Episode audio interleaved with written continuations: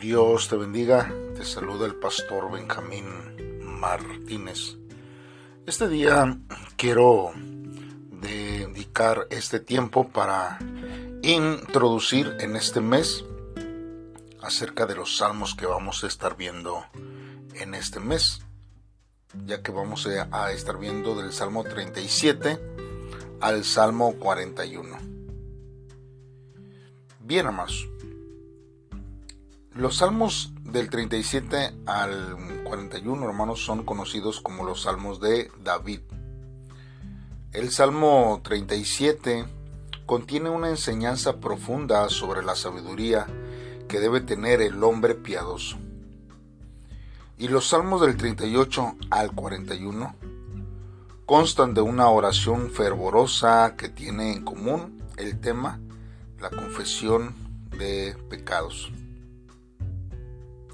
El Salmo 37 también es un poema que sigue el orden del alfabeto hebreo y presenta, hermanos, un contraste entre el justo que medita en la ley de Dios, o en este caso la Torah, y el impío que busca beneficios personales. Además, hermanos, hace la pregunta, ¿quién disfrutará del pacto con Dios y morará en la tierra prometida, y registra una respuesta similar a la de Proverbios.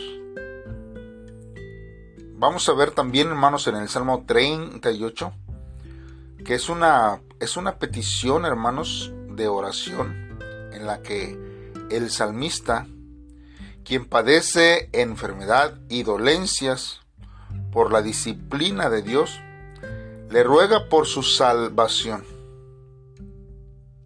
En el Salmo 39, hermanos, veremos que este es un poema de lamentación que se refiere, hermanos, a la vanidad de la vida y la esperanza en el Señor. Y aunque el salmista sufre por causa del castigo de Dios, él pide al Señor perdón y restauración y tiene la convicción de que será rescatado de sus enemigos, quienes son impíos y necios. El salmo tiene tanto las características de un salmo de agradecimiento, y esto es a un nivel personal, pero también como de un poema de lamentación. También alaba a Dios, quien lo ha librado de la aflicción, de un pozo y de, logo, de lodo cenagoso y además presenta un contraste entre el justo que confía en Dios y graba su ley en su corazón y el impío.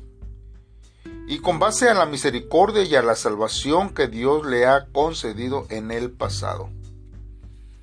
El salmista tiene plena convicción de que le ofrecerá misericordia una vez más en su aflicción. Un tema que se repite tanto en el Salmo 40 como en el 41.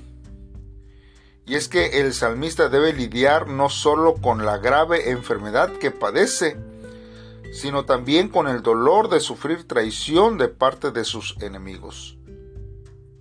Confiesa sus pecados y pide a Dios que le conceda gracia y lo sane. Esto para impedir que sus enemigos den gritos de victoria. El Salmo 41, hermanos, es el último capítulo del primer libro de los Salmos. Pues esto se divide desde el capítulo 1 al capítulo 41. Y en este Salmo 41 comienza con la misma frase que el Salmo 1, que dice, bienaventurado el varón.